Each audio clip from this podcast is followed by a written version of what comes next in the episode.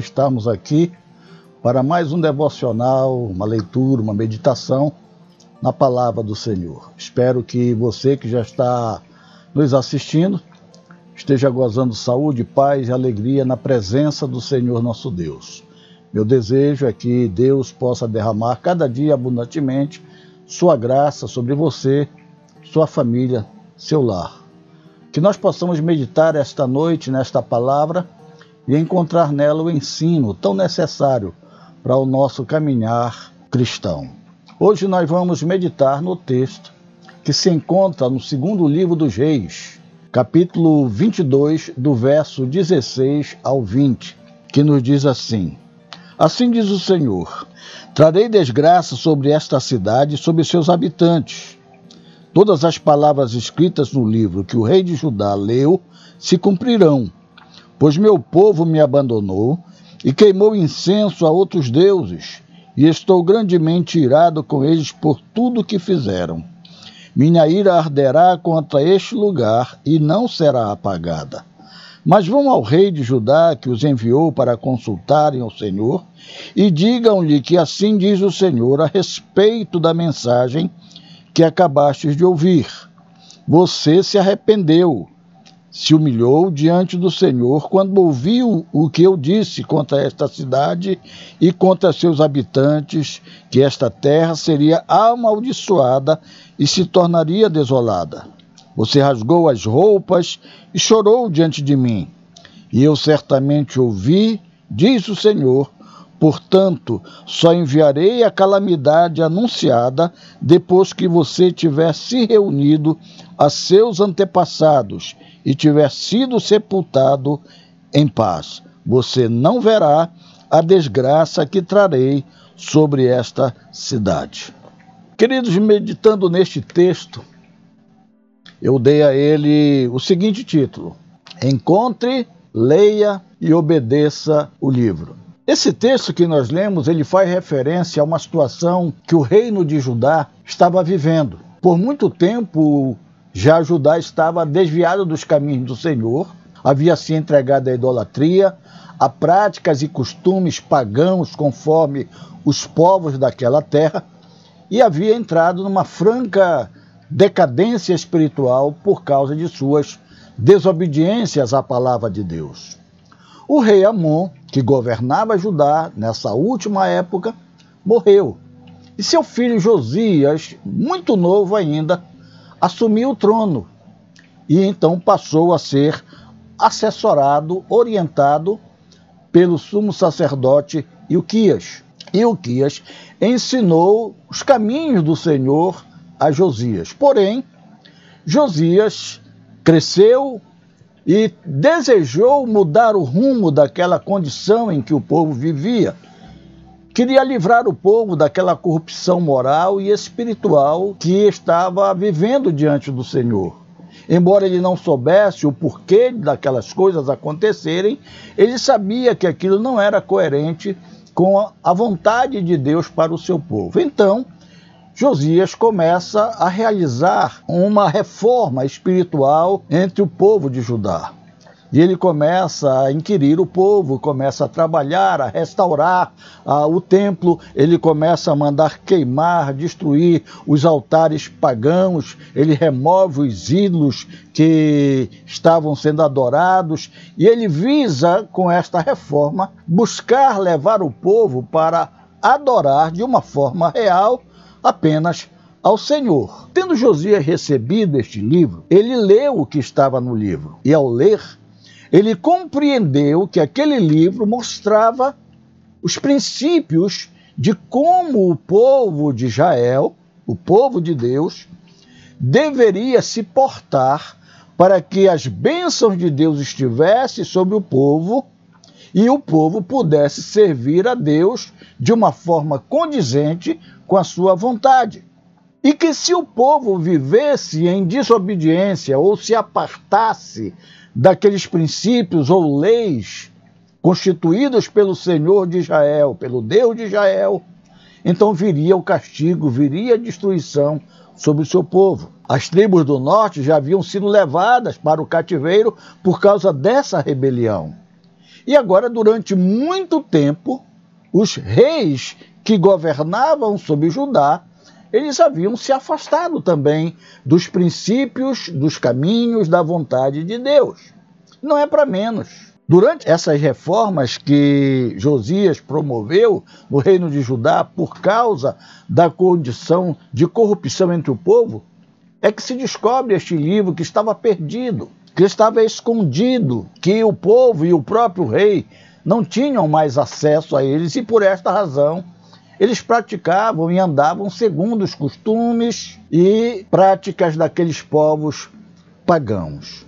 Apesar de todo o esforço que Josias vinha empreendendo para realizar uma reforma espiritual no reino de Judá, apesar de todo o seu sentimento de zelo e de temor ao Senhor em mandar destruir os ídolos, destruir os santuários e restabelecer o templo do Senhor, que era o local da adoração, Josias não tinha conhecimento do como fazer para que de fato acontecesse uma reforma real e verdadeira no coração daquela gente, como também no seu próprio coração.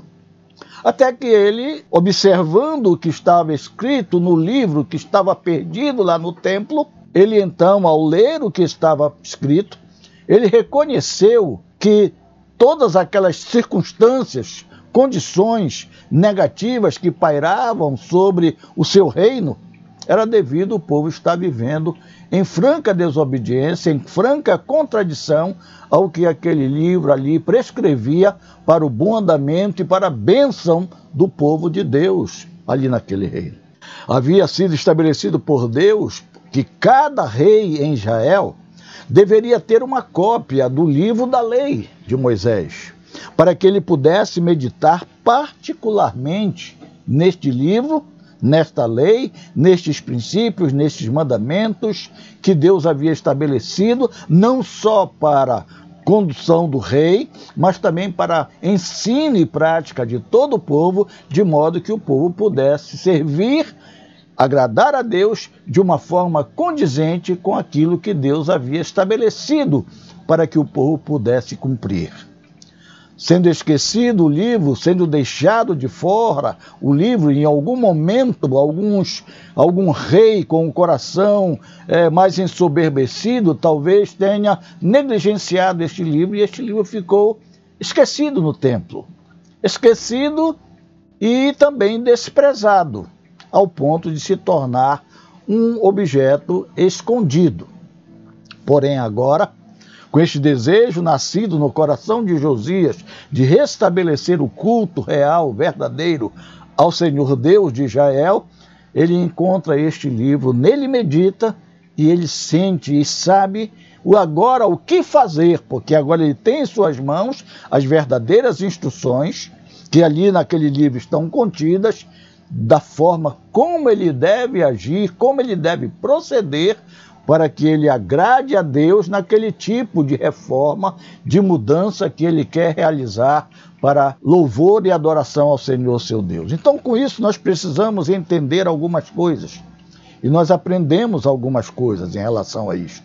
Que é preciso que nós tenhamos conhecimento daquilo que Deus tem expressado como sua vontade, como princípio, como orientação para que nós possamos bem servi-lo, para assim desfrutarmos das suas bênçãos sobre nossa vida e também sobre nosso lar e, quiçá, sobre toda a nossa, a nossa nação.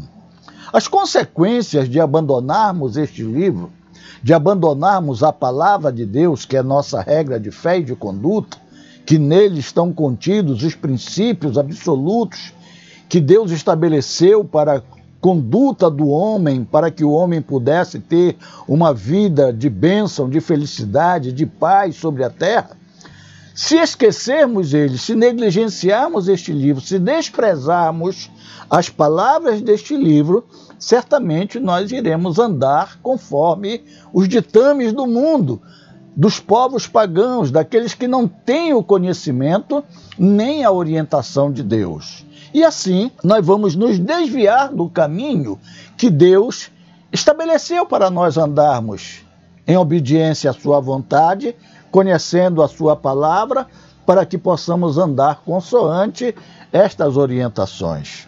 Então, se deixarmos no esquecimento as palavras deste livro, que hoje nós chamamos de Bíblia, que nos contém as instruções deixadas por Deus para a nossa conduta e regra de fé, nós vamos estar caminhando de uma forma tão somente levados pelo nosso entendimento, pela nossa vontade ou pelas orientações que nos chegam vindas de fora de um povo que não conhece nem teme ao Senhor nosso Deus. Isto faz com que, assim como Judá caminhasse por caminhos tortuosos, por caminhos perigosos, por caminhos que trazem destruição, assim nós estaremos também começando a caminhar na nossa jornada descartando a vontade de Deus, descartando o conhecimento de Deus, proposital ou acidentalmente, nós estaremos deixando de conhecer os princípios e estaremos nos afastando deles e andaremos conforme andam qualquer pessoa que não conhece o Senhor.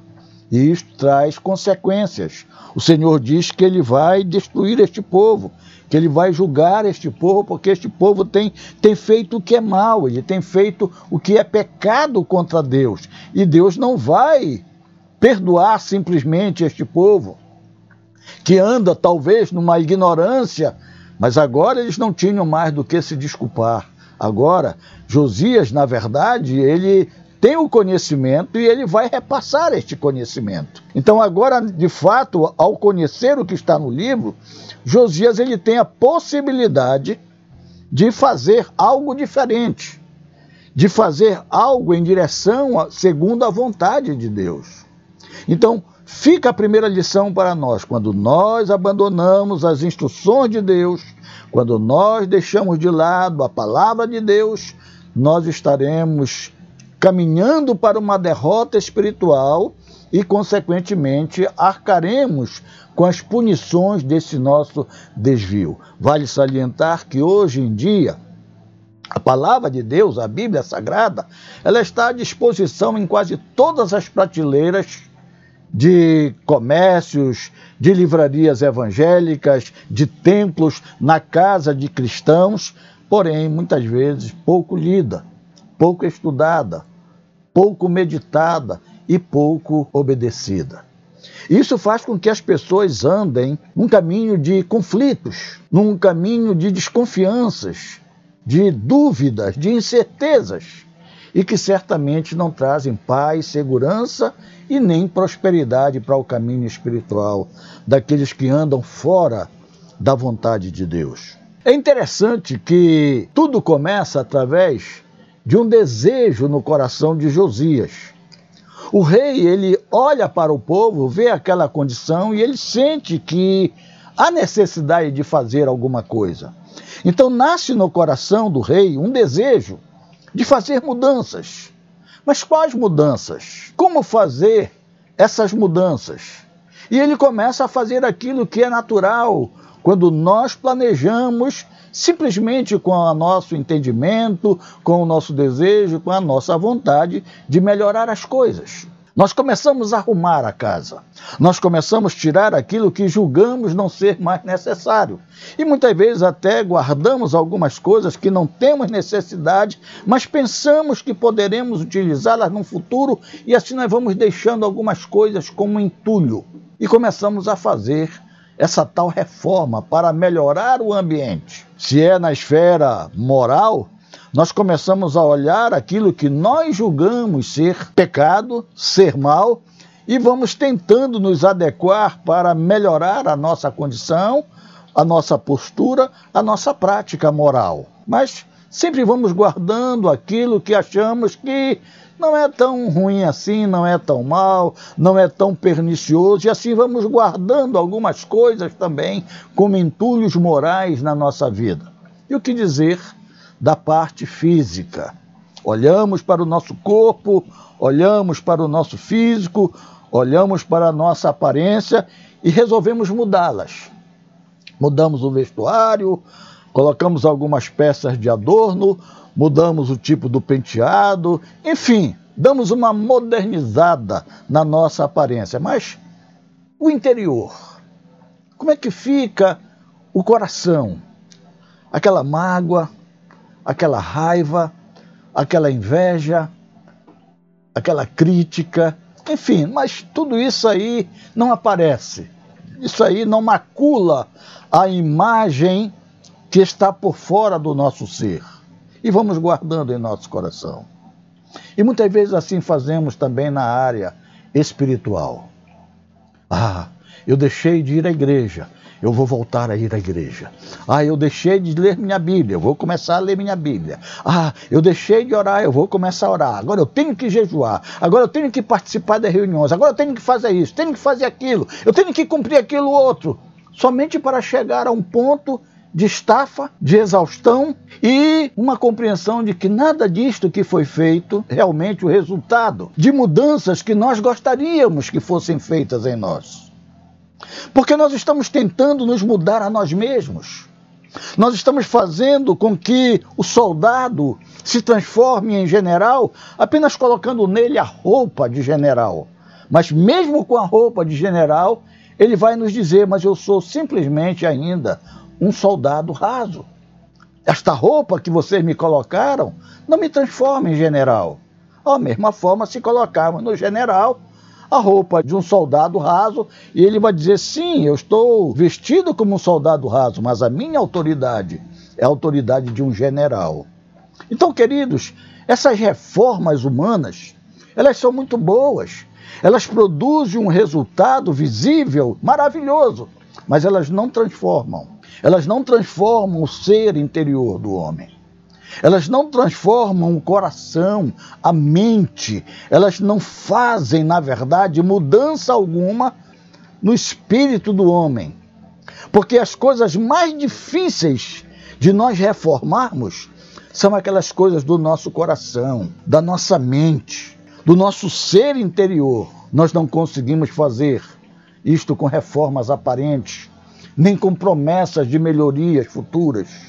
Nós precisamos de algo mais profundo.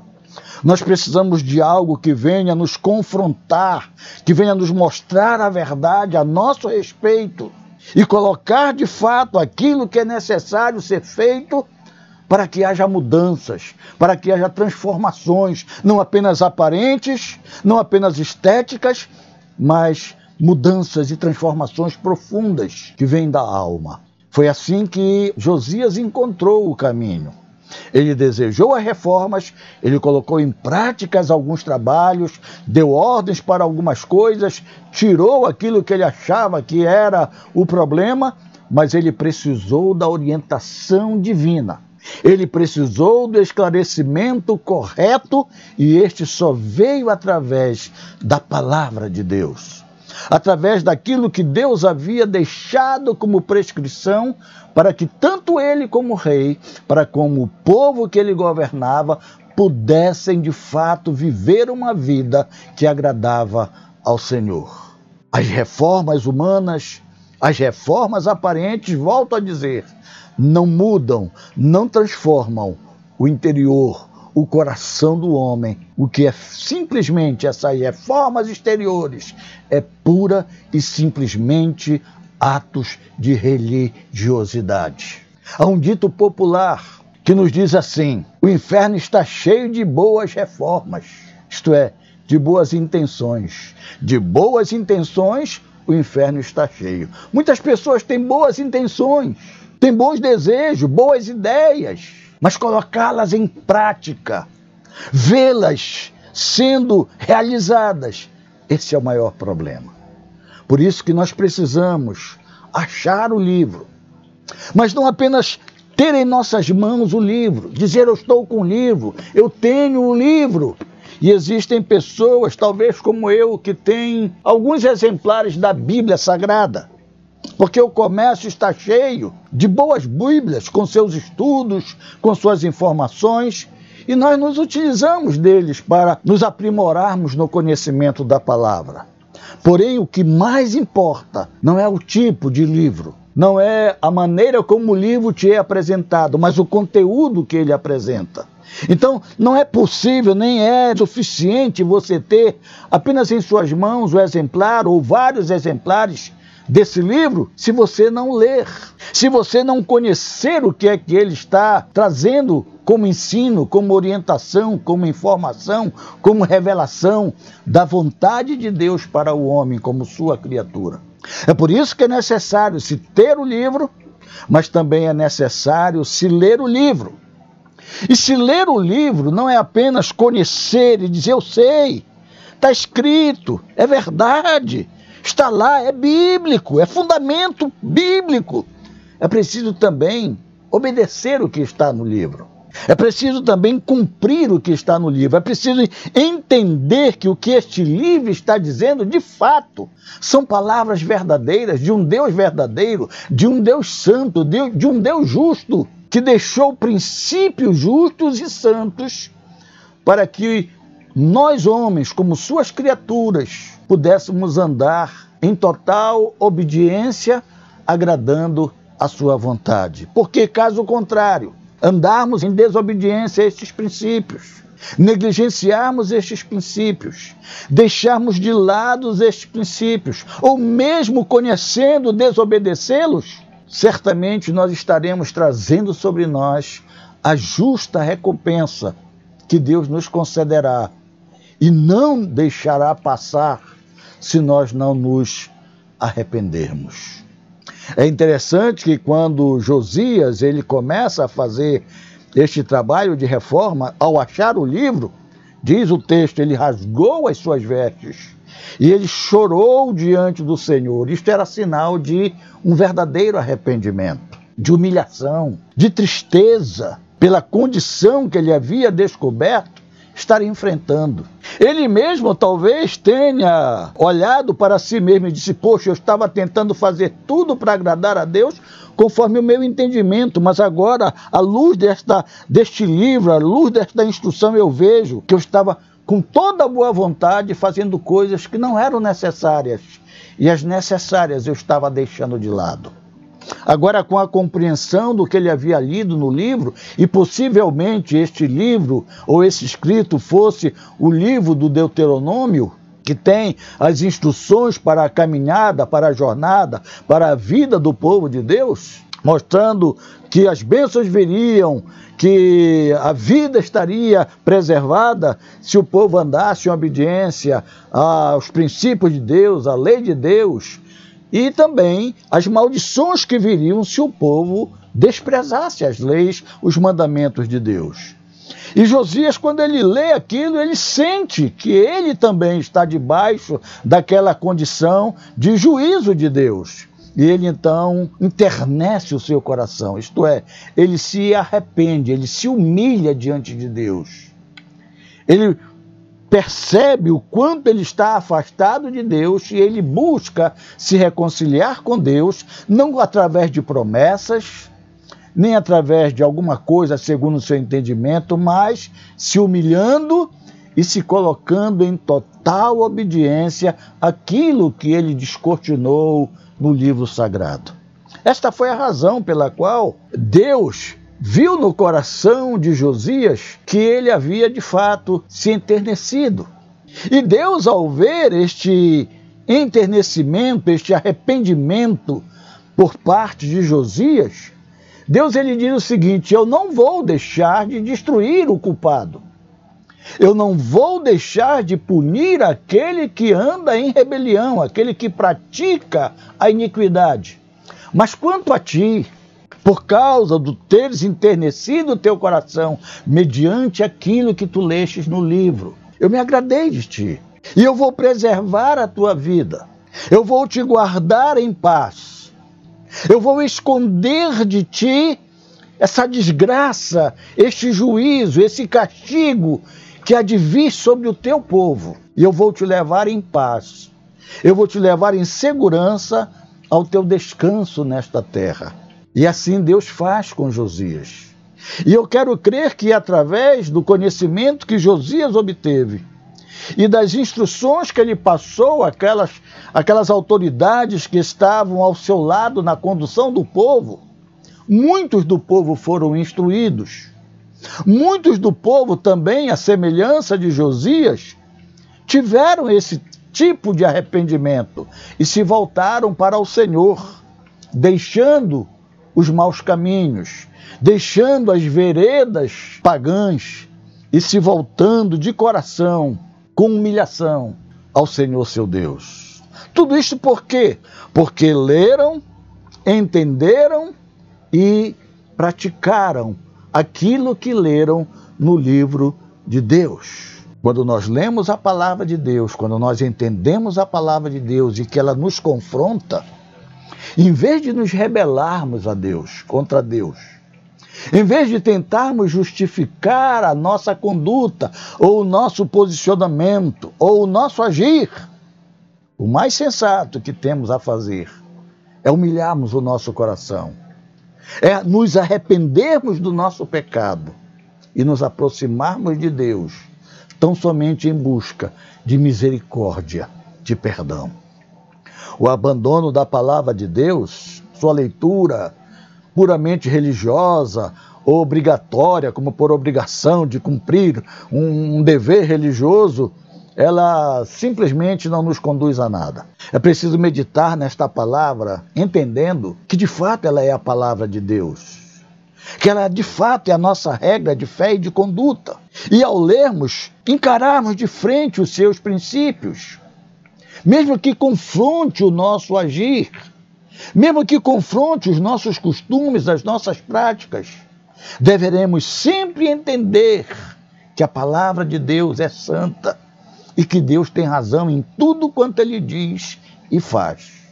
Só assim nós poderemos alcançar o conhecimento da verdade e ver os efeitos desta verdade transformando o nosso interior. Quando nós conhecemos o que é a corrupção do coração do homem, entendemos também que só apenas reformas físicas, sociais, religiosas, morais não corrigirão essa falha. Quantas pessoas falham e pedem perdão e no dia seguinte estão fazendo a mesma coisa? Quantos muitas vezes com lágrimas nos olhos, mas sem um verdadeiro arrependimento, apenas porque foram apanhados no ato do pecado. Dizem que nunca mais irão fazer, para no dia seguinte estarem praticando o mesmo ato, escondendo a realidade das suas práticas. Queridos, quando nós conhecemos essa intensidade da corrupção do coração do homem, nós também entendemos que é preciso muito mais do que reformas e promessas físicas, morais e religiosas para obtermos a transformação real e trazermos paz e tranquilidade à alma. A palavra de Deus ela está ao alcance de todos, todos. E ela tem as instruções necessárias para nos mostrar como essas mudanças elas poderão ser realizadas no nosso ser. E a palavra de Deus diz que esta capacidade, este poder que realiza essa transformação no ser interior do homem, transformando-o de um pecador, de alguém que está morto em seus delitos e pecados, numa nova criatura, é somente através de uma ação espiritual realizada pelo Espírito Santo mediante o conhecimento da obra expiatória que o Senhor Jesus Cristo fez em favor do homem. É somente este livro sagrado, a Bíblia de Deus, o livro de Deus, as Escrituras sagradas, que nos mostram as verdades necessárias para que essas mudanças sejam feitas no nosso, no nosso interior. É através da palavra de Deus que vem o conhecimento verdadeiro acerca destas coisas. Não é apenas aqueles livros que os homens escrevem baseados na Bíblia. São, são bons esses livros, nos esclarecem muito, mas nada toma lugar, nada supera a verdadeira palavra extraída de um coração que busca a verdade de Deus em sinceridade, na dependência do Espírito Santo. Recebe, simplesmente por conhecer e por desejar obedecer o que esta palavra ensina. A palavra é, de Deus em nós produz, como produziu no coração de Josias, como produziu na vida de Josias. Ela promove mudanças imediatas, deixando a nossa vida de acordo com a vontade de Deus. Então encontraremos paz, descanso, segurança e não veremos o dia mal.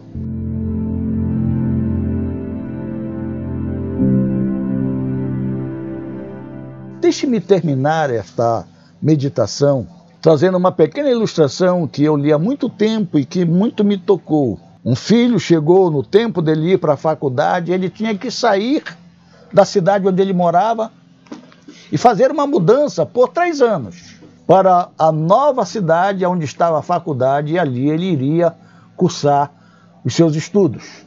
E seu pai trabalhou durante muito tempo antes deste período que o filho teria que ir para a faculdade, o pai trabalhou muito e conseguiu amealhar uma pequena fortuna. Sabendo que o filho iria para aquele lugar e passaria muito tempo distante, longe da proteção, do cuidado do pai, o pai resolveu presentear o filho no dia da sua partida, da sua viagem. Ele chegou com uma caixa bem embrulhadinha e disse: Meu filho, aqui está uma Bíblia que eu estou lhe dando de presente. E ele disse: Pai, mas eu já não tenho mais espaço na bagagem para colocar esta Bíblia. Ele disse: Meu filho, este livro é muito importante para você. Este livro, de fato, é algo que poderá ser algo de vida ou morte para você. Não, não despreze este livro. Leve este livro, medite neste livro bem devagarzinho. E em cada necessidade, em cada dificuldade, você encontrará nele socorro, você encontrará nele ajuda, você encontrará nele conforto para as suas necessidades. E o filho, é, querendo já ir embora, os seus colegas estavam aguardando, e ele tentou, e o pai disse: Não, eu arranjo aqui um espaço, coloque. E o pai, com muito jeito, foi e arranjou o espaço e colocou aquele livro, aquele pequeno presente que o pai lhe dava, e o filho levou na bagagem. O filho viajou, passado o tempo, é, chegaram os momentos mais difíceis, e o filho, sem poder visitar os pais, nem os pais visitar o filho, o filho apenas simplesmente escrevia a carta e dizia numa das cartas: Pai, me ajude, eu estou precisando de dinheiro, acabou meu dinheiro, já estou passando necessidade. Pai, mande dinheiro. E o pai, quando recebeu a carta, enviou imediatamente uma resposta para o filho: Meu filho, leia a sua Bíblia, medite na Bíblia, ela traz para você o conforto, ajuda, a solução para os seus problemas. Leia a Bíblia. E quando o filho recebeu essa carta do pai, ele ficou com muita raiva do pai. Se meu pai não está entendendo, ele escreveu outra carta, pai, o senhor não está entendendo, eu não preciso de Bíblia, eu não preciso de conselho, eu não preciso de, das coisas espirituais, das coisas da religião, eu preciso de dinheiro, pai, eu preciso de ajuda. E o pai mandou uma carta, disse, meu filho, você tem lido a sua Bíblia, leia a sua Bíblia. E ele, três ou quatro cartas foram trocadas com mais ou menos esse mesmo teor. Depois um silêncio foi feito. E o pai dizia no seu coração: será que meu filho tem lido a Bíblia? Será que meu filho conseguiu a ajuda que tanto ele precisava ao ler a Bíblia? E o filho, na sua necessidade, disse: é, meu pai me abandonou, meu pai não se importou com a minha situação, com a minha dificuldade, eu vou ter que fazer qualquer trabalho aqui. E aí o filho, lá onde estava, teve que se submeter a todo tipo de trabalho que chegava, muitas vezes até trabalhos degradantes, mas era um trabalho. E ele tinha que tirar o seu sustento. Mas ele sofreu muito durante esse tempo. Quando ele voltou para casa, depois dos três anos, ele conseguiu se formar, que os pais foram recebê-lo lá no aeroporto. Quando chegou lá, o filho estava tratando o pai com muita frieza, o pai tentava se aproximar, tentava abraçar o filho, mas ele assim é, muito distante, abraçava muito a mãe, beijava a mãe, agradecia muito a mãe, mas ao pai ele tratou assim de forma bem é, diferenciada. O pai percebeu, mas não disse nada. Quando já estavam em casa, o filho já havia desfeito as malas e o pai perguntou: "E aí, meu filho, como é que foram as coisas?" Ah, eu fiquei. Quantas vezes eu escrevi, o senhor não recebeu minhas cartas? Toda vez o senhor só mandava eu ler a Bíblia, mandar. Sim, sim, meu filho. E você leu a sua Bíblia? não, mas eu não tinha tempo para ler a Bíblia. Eu estava trabalhando para poder tirar o meu sustento. E, e o pai olhou e disse, mas meu filho, você não leu a Bíblia uma vez sequer? Pai, eu não tive tempo, eu já lhe disse, eu tive. Meu filho, cadê a Bíblia? Tá, tá aqui. Do... Aí o pai foi ver, a Bíblia estava do mesmo jeito que ele havia embrulhado para dar ao filho. Ele disse: Meu filho, traga a sua Bíblia aqui. O filho, contrariado, pegou a Bíblia, jogou assim no colo do pai e disse: Meu filho, quando eu mandava você ler a Bíblia, tinham duas intenções. Uma era que você encontrasse o conforto espiritual, o conselho paterno que eu ausente não podia lhe dar. Mas em cada folha, cada página da Bíblia, eu havia colocado uma nota. Vamos colocar aí uma nota de 100. E você, dentro da Bíblia, tinha uma pequena fortuna que era suficiente para manter os seus estudos, para lhe manter ali, sem precisar todo o esforço que você fez. Quando o filho viu aquilo, ele corou de vergonha, pediu perdão ao pai, mas o estrago já estava feito.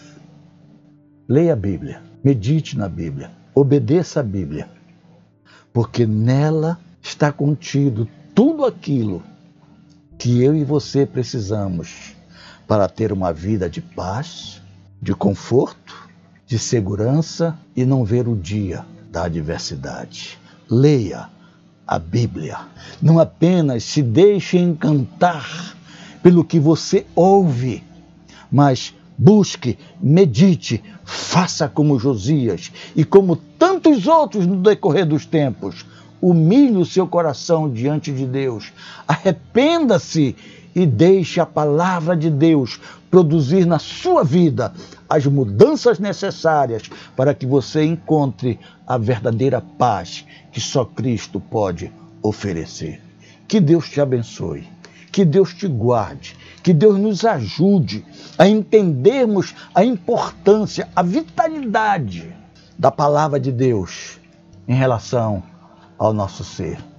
Que Deus nos conceda uma semana abençoada sob a sua proteção.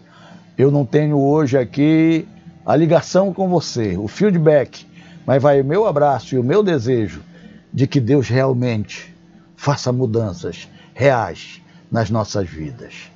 Amém.